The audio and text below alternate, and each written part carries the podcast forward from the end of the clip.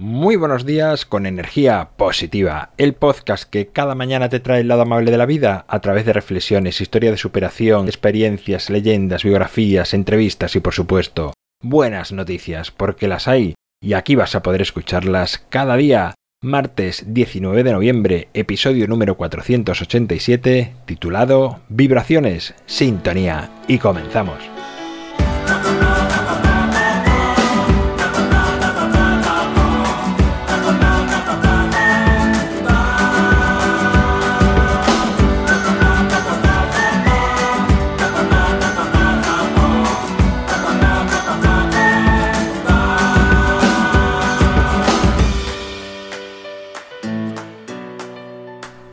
Muy buenos días, es martes, segundo día de la semana, segundo día que desde luego vamos a aprovecharnos, nos va a ir muy bien a todos y si no te va del todo bien, tranquilo, mañana tendrás otra nueva oportunidad.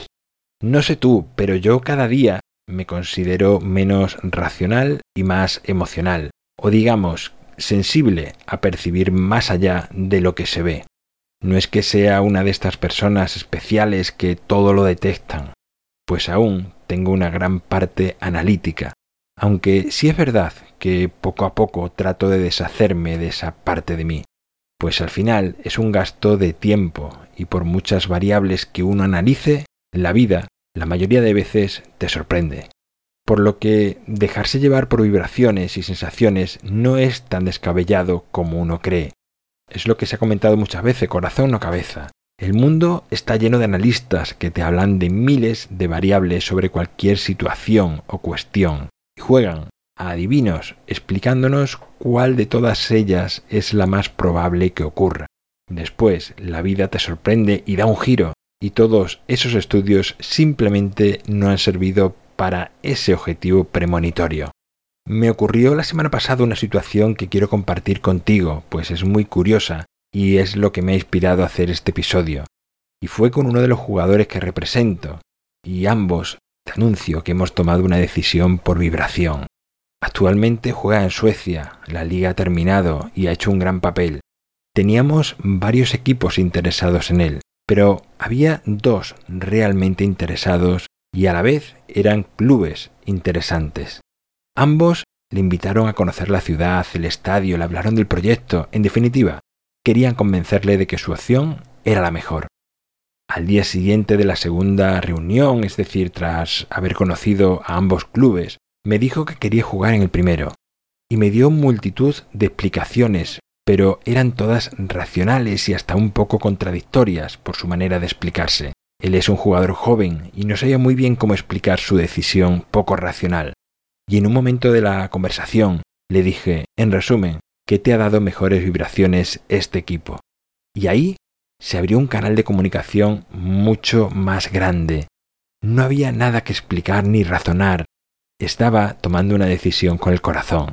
El segundo equipo era más fuerte en todos los sentidos, la oferta económica era mejor, en principio tiene más posibilidades de luchar por el campeonato, pero el jugador no vio nada de eso, solamente sintió que tenía que estar en el otro lado, en el otro equipo, ¿Por qué?